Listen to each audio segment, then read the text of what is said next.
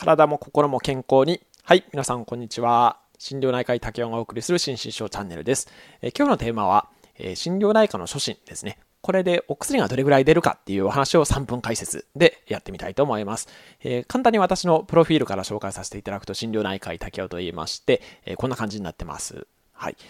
うわけで早速本題ですけれども、心療内科の初心、皆さんどんなイメージをお持ちですかね？結構薬が出るんじゃないかっていうふうに思ってらっしゃる方もいらっしゃるかと思うんですけれども、実はですね、そんなに薬は出ません。で、薬がゼロの方もいらっしゃいます。ただ、えっ、ー、と、一定ですね、やっぱり心療内科、心身症というストレスに伴うお体の病気を見ていく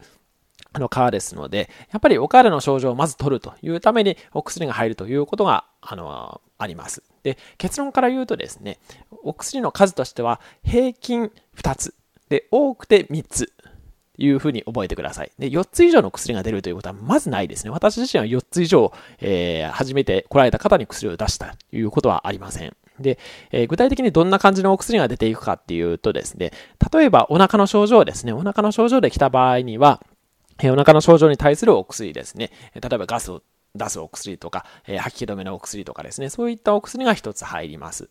あるいは、まあ、頭痛の方とかですね、いう場合には頭痛のお薬、痛み止めですね、が、あの、処方させていただくこととかがあります。で、えー、もちろんですね、漢方薬ですね、このチャンネルでも他の動画で解説してますように、漢方薬でそういった作用があるお薬もありますので、そういったあの漢方薬をまず1剤目として使うこともあります。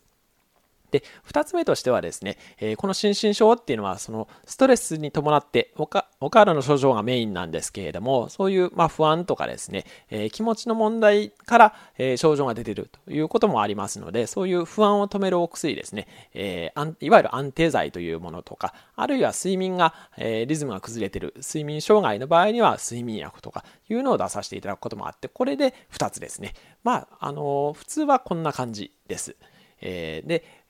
たまにですね、その痛みに対して